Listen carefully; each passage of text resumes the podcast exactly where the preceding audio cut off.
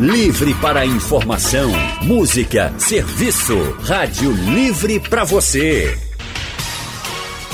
O consultório do Rádio Livre. Faça a sua consulta pelo telefone 3421 3148. Na internet www.radiojornal.com.br. Gente, hoje é dia 21 de junho, primeiro dia oficial do inverno. E é que um período de temperatura mais agradável, vamos dizer assim, né? São temperaturas mais baixas, mais agradáveis, mas é nesse friozinho também que algumas complicações na saúde começam a aparecer, porque nesta época do ano que as doenças respiratórias aparecem com mais frequência. Por isso que a gente vai tratar sobre esse assunto no consultório do Rádio Livre de hoje. E vamos conversar com o médico pneumologista Dr. Isaac Secundo. Doutor Isaac atende no Hospital Português e também no Hospital Otávio de Freitas. Boa tarde, doutor Isaac. Seja muito bem-vindo aqui ao consultório do Rádio Livre. Boa tarde, boa tarde, Daniel, boa tarde, ouvintes. Quem também está com a gente hoje no nosso consultório é a médica otorrinolaringologista, doutora Daniele Seabra. Doutora Daniele é mestre em saúde da comunicação humana e atende no Hospital Português. Doutora Daniele, também seja muito bem-vinda aqui ao consultório do Rádio Livre. Muito boa tarde. Boa tarde, boa tarde a todos, a todos os ouvintes. Boa tarde, Anne, boa tarde, Isaac. Doutora Daniele, além de gripes e resfriados, que a gente sempre escuta muito falar, que outras doenças são comuns nessa época do ano, quando a temperatura baixa, o friozinho chega e a gente começa a perceber nessas doenças respiratórias com mais frequência nas pessoas? Pois é, Anne. Para quem já tem rinite ou quem já tem uma sinusite crônica, é o período do ano mais crítico, né, onde os sintomas aparecem mais. Isso tem a ver com essa oscilação de temperatura, né, principalmente aqui na nossa região. A gente tem esse choque térmico, vamos dizer assim, né, que a gente fica com dias quentes e dias frios, às vezes fria mais no final do dia e o dia está mais quente. Então, isso aí vai é, alterando alguns aspectos do funcionamento do nariz e as pessoas que já têm rinite, já tem sinusite, ficam mais é, sintomáticas. Além disso, a gente tem maior circulação dos vírus, né, é, dos vírus respiratórios e acaba tendo mais resfriados mesmo, como você já comentou. E alguns casos desses resfriados, quando não adequadamente é, tratados de início, podem complicar com uma sinusite, por exemplo, né, com otite, né, com algumas complicações que a gente vê depois dos quadros gripais. Doutora Daniele, e é só essa questão da temperatura mais baixa e da oscilação, que por exemplo hoje, né? Hoje já está sol aqui na região metropolitana, a gente já tem previsão de chuva na madrugada, e pode ser que amanhã também a gente já amanheça com chuva. Então é, é só essa oscilação de no nosso tempo e a temperatura mais baixa que favorece a circulação dos vírus e com isso também a gente tem mais doenças respiratórias ou os hábitos que nós adotamos nesse período mais frio também favorece o aparecimento das doenças? É, no caso, no, nós é, é, estamos no inverno, mas a gente não tem. A gente está né, tendo um probleminha aqui de conexão com a doutora do muito marcadas, né? Aqui na nossa região. Agora voltou. A gente tem mais um período. É, infelizmente aqui a conexão está variando um pouquinho. Então, eu dizia. Agora, doutora, agora sim. Eu dizia que aqui a gente não tem as estações do ano muito marcadas, né? Nós temos mais um período de chuvas. Em locais que tem as estações do ano, aqui na nossa região, Recife, Nordeste, mesmo no Brasil, mais, mais ao sul, né, locais que tem as, região, as é, estações mais marcadas, a gente vê que é, muda a característica do próprio vírus, né, por conta da mudança da umidade do ar, né, por conta da mudança da temperatura em si. Mas é, aqui, no nosso caso, o, o componente mais importante é mais o hábito mesmo, né? Então, assim, o fato da gente estar mais, é, vamos dizer, aglomerado né, em ambientes fechados, com menor circulação do ar, vai favorecer essa transmissão pessoa a pessoa dos vírus respiratórios. Entendi. Então, essa coisa de ficar com a casa fechada, né? A gente fecha logo tudo por causa da chuva, fica mais em casa ou até ir para locais mais fechados também piora, né, esse cenário, né, doutora? Isso, exatamente. Então, nesse momento, né, é, a gente sabe que na temperatura mais baixa, com umidade mais baixa do ar, os vírus tendem a ser mais transmissíveis. E quando a gente diminui a circulação do ar, quando a gente se fecha, né, e quanto mais pessoas naquele ambiente, mais a gente favorece essa transmissão. Tá certo. Doutor Isaac também quer falar? Não, não. Eu achei que eu tinha lhe ouvido, tinha, mas. Eu não tinha... Mas deixa eu lhe perguntar não, não. uma coisa, doutor Isaac. Pneumonia. A gente está vendo agora e acompanhando muitos casos de, principalmente de crianças, mas muitos casos de pneumonia. Pneumonia também é uma doença comum nessa época do ano? Sim, é uma das doenças que piora muito nesse período, né? É, principalmente naqueles pacientes que já têm algum problema pulmonar prévio, né? Paciente asmático, paciente que foi fumante, ex-fumante, paciente que tem fibrose pulmonar. Então, essa época realmente faz com que os vírus como a doutora Daniela bem falou, circule mais, e isso é uma porta de entrada para infecções bacterianas, que são mais perigosas, né? Então, você pode realmente fazer pneumonia bacteriana, sim. E também existe a pneumonia viral, que ela é um pouco mais leve, habitualmente, né? Mas existe, sim, essa possibilidade de fazer infecção mais grave. No caso das crianças, por exemplo, né, que não tem esse histórico de fumo e desses outros problemas, seria mais a pneumonia, a pneumonia viral nessa época do ano ou pode também ter a bacteriana? Pode, pode ter a bacteriana também. Na criança, agora, nesse período, temos um, uma situação especial, né? Porque a gente viveu muito isolado nos últimos dois anos, com abertura esse ano. Então, muitas crianças não tiveram condições de maturação para fazer o sistema imunológico funcionar como deveria. Então, muito das infecções e muito dos vírus que a gente está vendo na criança agora é como se fosse uma primeira infecção, entre aspas, né? uma infecção nova para ela. Ela não sabe lidar muito bem ainda. E com o, a volta, a abertura, né, a, a retirada da máscara desses locais, os vírus circularam com força muito maior. Por isso que a gente viu um período de internamentos maiores. E, claro, isso proporciona, quanto mais infectados, maior a chance da gente ter pneumonias mais graves, né?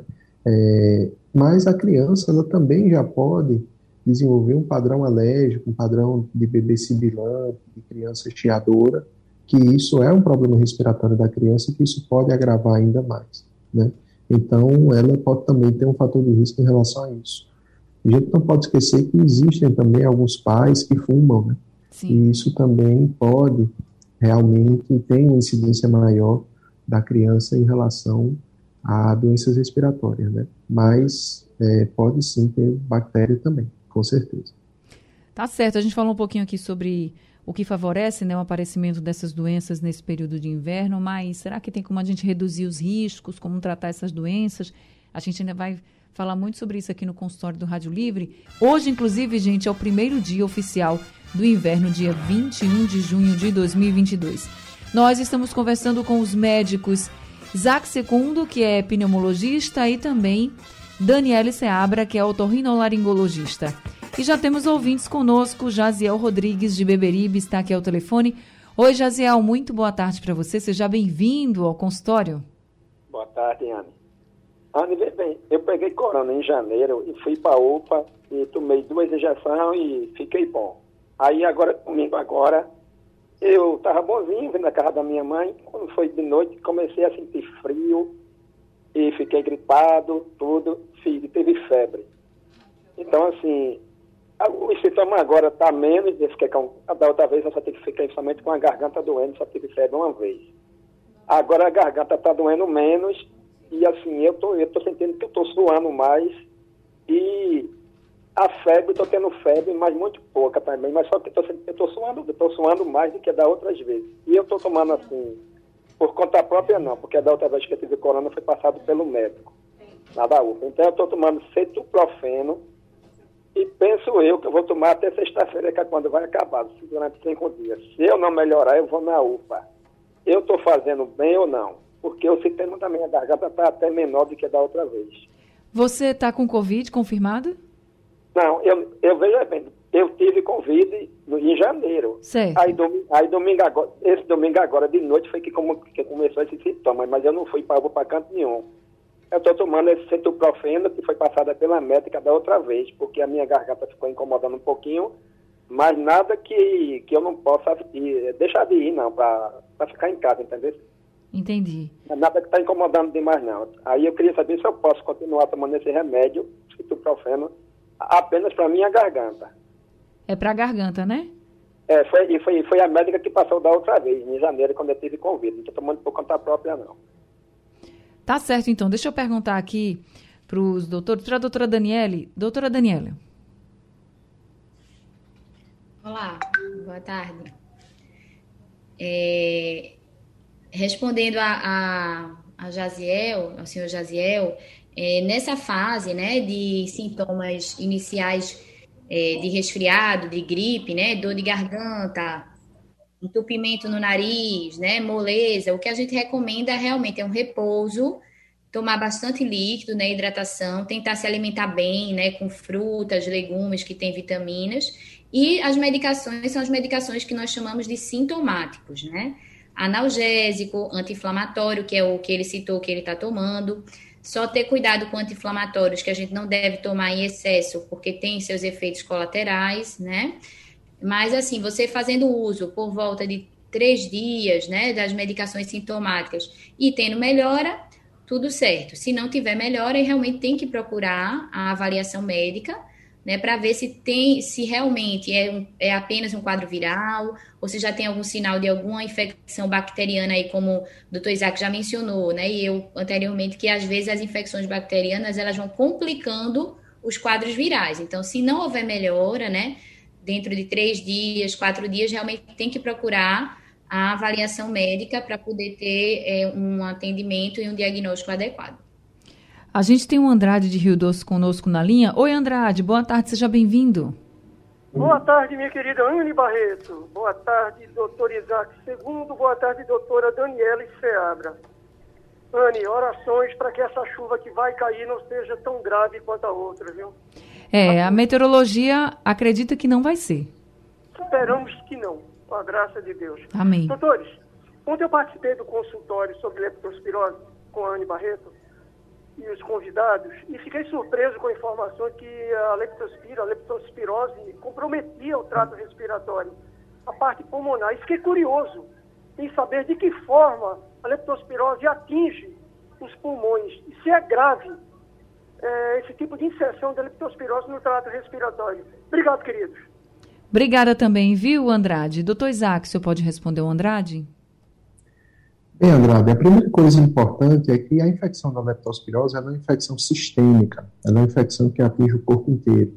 Então, ela pode atingir o fígado, ela pode atingir o rim e pode atingir também o pulmão.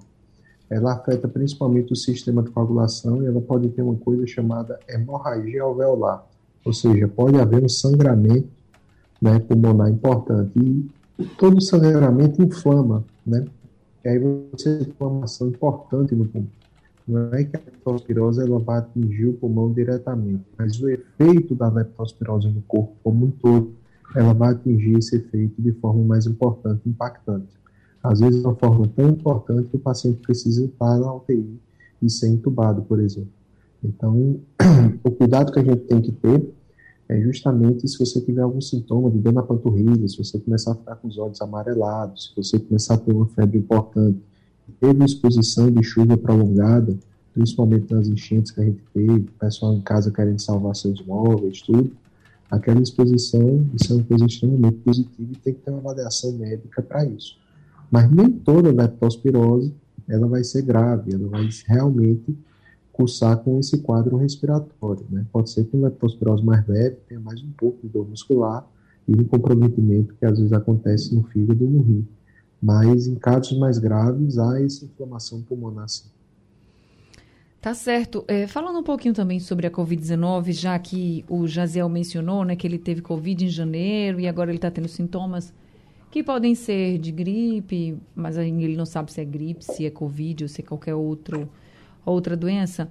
Doutor Isaac, quem teve Covid-19 e teve comprometimento nos pulmões, Nesse período agora, porque tem gente que ainda diz assim, ah, eu ainda me sinto muito cansada, né? Eu ainda continuo assim com algumas sequelas é, do trato respiratório. Nesse período agora que a gente chega do inverno e que tem muitos vírus circulando e a gente tem mais probabilidade normalmente de ficar doente, essa pessoa que já teve um comprometimento lá atrás por causa da Covid-19 deve ter mais cuidado ainda do que as outras?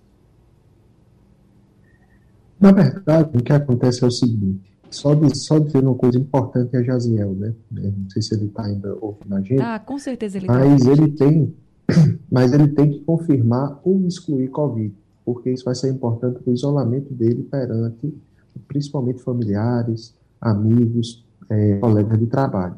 Porque se for Covid, ele tem que ficar isolado por sete dias, né? É, a gripe a gente isola também, mas isola por um tempo menor, por cinco dias, mas é interessante ele confirmar ou excluir isso. Em relação ao comprometimento pulmonar, também é extremamente variável. Se você teve um comprometimento pulmonar e você não precisou de internação, é um comprometimento pulmonar que a gente chama de comprometimento benigno, que geralmente você vai ter uma resolução completa disso. Então, o seu pulmão ele vai regenerar, vai ficar como se nada tivesse acontecido. A infecção aguda. Quando você tem uma infecção mais grave, com passagem pela UTI, com várias infecções que decorreram desse internamento, aí sim você pode ter sequela, e aí a sequela tem que ser avaliada. Às vezes pode ser uma sequela de fibrose, às vezes pode ser uma sequela, né, de como a gente chama de bronquiectasia, ou seja, pode ser sequelas específicas e que você vai ter que ter um cuidado maior em relação a isso. O principal cuidado que a gente tem que ter, lavagem das mãos sempre que você estiver passando por qualquer ambiente. Se você tiver a oportunidade de lavar as mãos, é importante, e uso de máscara, que vai ser uma coisa que você vai conseguir, por exemplo, está no elevador, está no ambiente fechado, em uma sala de aula, em um hospital, numa repartição pública, é interessante que você use máscara, né? Enquanto você está com essa circulação viral mais importante, tanto de Covid quanto de outros vírus.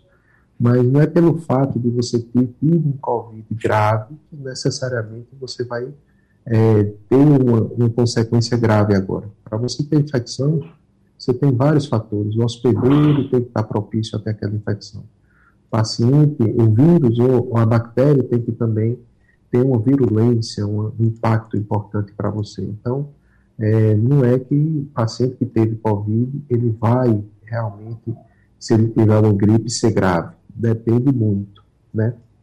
Mas eu incluiria esses cuidados como uma forma geral, tanto para quem teve um Covid grave, como para quem não teve.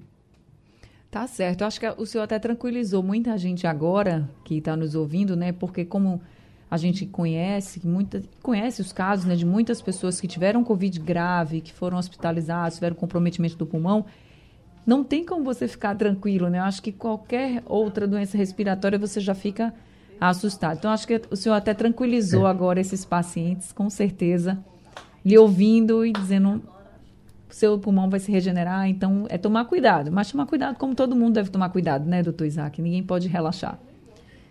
Bem. Anne. Oi, doutora. Anne, eu queria aproveitar que a gente está falando de Covid, né, é, para lembrar também da questão da vacinação, né? Então, assim, a gente teve duas ondas de Covid, as duas primeiras, com casos mais graves, né? Inclusive que a gente vinha menos manifestação, né, de quadro de resfriado, então como é, o Jaziel, o ouvinte, colocou, hoje em dia a gente não sabe se é Covid ou se não é Covid. Qualquer resfriado, ele pode ser Covid, você tem que testar. É, os quadros iniciais, eles eram muito graves, como uma infecção realmente, uma inflamação generalizada, justamente porque a gente não tinha vacinação. Né? Então, a gente tem que lembrar que é o grande fator protetor, principalmente agora que a gente tem mais convivência, que a gente tem, está sem uso de máscara em espaços públicos. Então, é importante que as pessoas completem seu esquema vacinal, façam suas doses de reforço, porque isso é o que está garantindo que hoje a gente tenha essa manifestação mais leve da Covid-19. Tá certo. A gente, inclusive, sempre reforça aqui a importância dessa vacinação para todo mundo. Todo mundo tem que se vacinar. Se você também tiver com sintoma de qualquer doença respiratória, é importante saber se é Covid ou não. É, excluir Covid é muito importante, né, gente? Mas e se cuidar. A gente ainda vai conversar muito sobre essas doenças respiratórias, mas nós estamos conversando com o médico pneumologista, doutor Isaac II, e também com a doutora Daniele Seabra, que é médica otorrinolaringologista. E temos alguns ouvintes com a gente. Marcos Rocha mandou um áudio para o nosso WhatsApp. Vamos ouvir. Boa tarde, eu gostaria de perguntar, Marcos Rocha da Vaga. Eu tenho renite alérgica e minha filha de 18 anos também tem. Já fez cirurgia até de adenoide também. E meu pequenininho de dois anos e seis meses, acredito que tenha também, porque ele dorme às vezes de boca aberta. Então, o que é que os doutores dizem aí sobre isso? É hereditário isso? Doutora Daniele.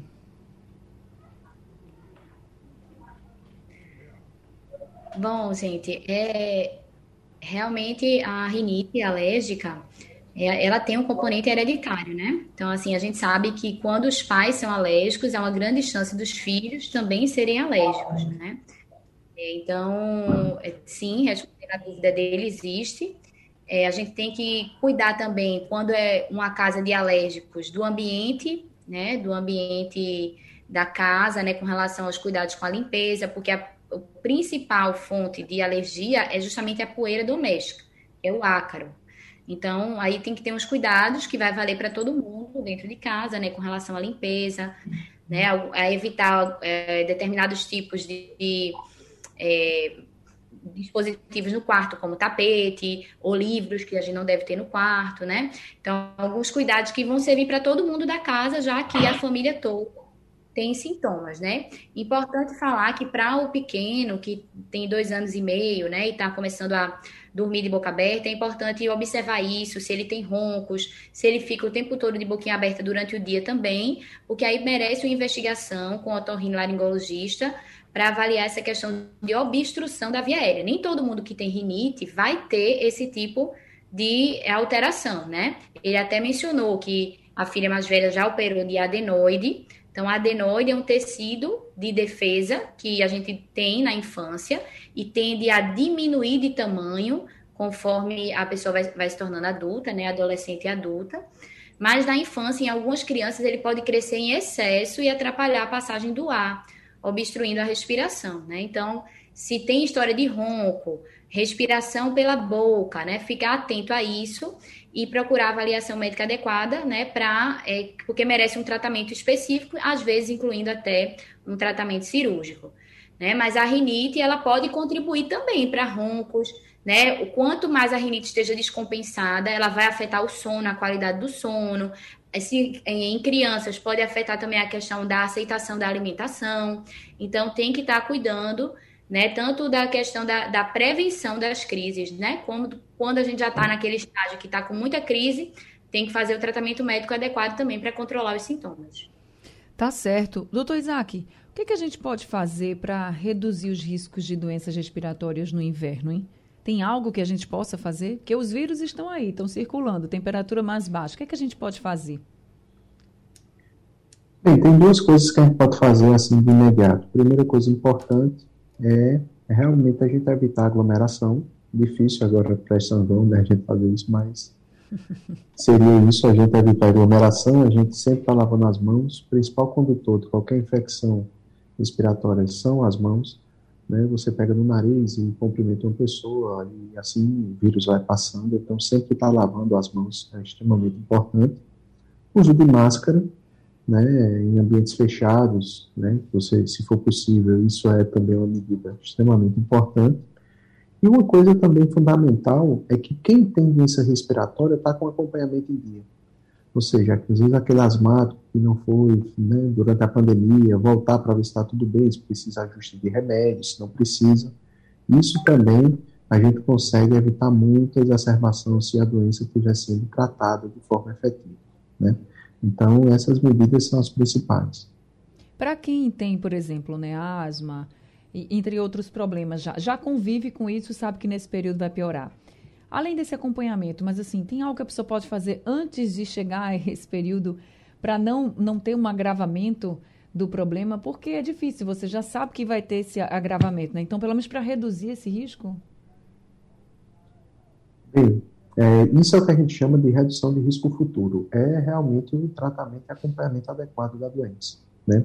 Não existe assim medicação que você possa fazer profilática. Né? Não existe essa coisa de ah, antes do, do inverno eu vou tomar muita vitamina C, ou vou tomar muita vitamina D, ou vou fazer alguma outra coisa que eu consiga aumentar a minha imunidade. A imunidade ela não, não funciona como um reloginho. Você dá um negócio, ela aumenta.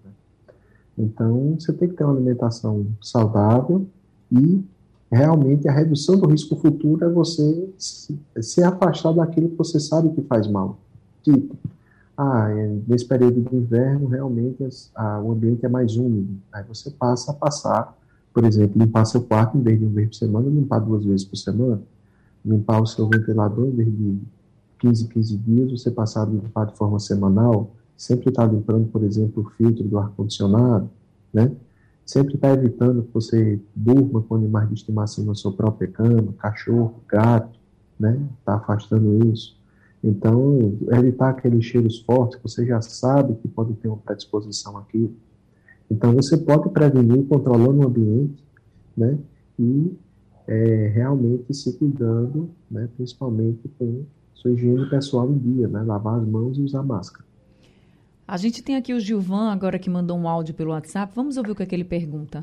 Boa tarde. Eu gostaria de fazer uma pergunta para, a doutora Daniele. Meu nome é Gilvan Freire. Doutora Daniele, é, eu nunca tive histórico de sinusite, certo? Aí quando foi mais ou menos há uns 20 dias atrás, vamos dizer um mês atrás, se já não fez, está por fazer um mês, é, eu comecei com frequentes dores de, de cabeça só na testa, só na parte frontal, né? Na testa, como se diz. Muitas, que eu não estava nem podendo tocar sequer, passar a mão. Aí eu fiz um raio-x da face e acusou sinusite. Aí eu fui a um otorrino, ele me passou um antibiótico e, consequentemente, um outro medicamento que eu esqueço o nome agora. Aí, do nada, é, é, da mesma forma que começou essas dores muito fortes, que eu não estava aguentando, sumiu, desapareceu. Aí eu também não comprei os medicamentos, entendeu? Aí, isso é normal acontecer, doutora? Eu nunca tive sinusite antes. Até pensei que fosse consequência da vista, né? Olhos, talvez, e que pode, poderia ser também, mas na, no raio-x acusou sinusite. E agora passou, entendeu? Já faz alguns dias e passou e eu não comprei o medicamento não. Mas como eu nunca tive, eu estranhei, né? Aí isso é normal, doutora? Muito obrigado, tenha uma boa tarde. Keiane, obrigado também para você. Um abraço. Obrigada, Gilvan. Doutora Daniele? Olá, boa tarde, Gilvan. Veja só, é, o fato de nunca ter tido uma sinusite é, não quer dizer que você não possa ter, né? Então, existe assim a sinusite, a forma aguda, e existe a sinusite crônica. Então, você pode ter uma forma de sinusite. Qualquer pessoa pode ter uma sinusite aguda, mesmo que ela não tenha uma história anterior de ter tido sinusite, de ter tido rinite. Então, qualquer pessoa pode ter. Né? Com relação aos sintomas, a gente costuma, é, para caracterizar a sinusite, além da dor de cabeça, procurar os sintomas nasais, a secreção, a obstrução. Então, teria que ver se você também teria esses sintomas, né? E a, a radiografia do seja face, ela não é assim, o melhor exame para a gente ver é, o diagnóstico de sinusite. Na verdade, o diagnóstico de sinusite é um diagnóstico que a gente diz clínico, ou seja, é baseado nos sintomas do, que o paciente fala para o médico que está sentindo e naquilo que a gente encontra no exame do paciente.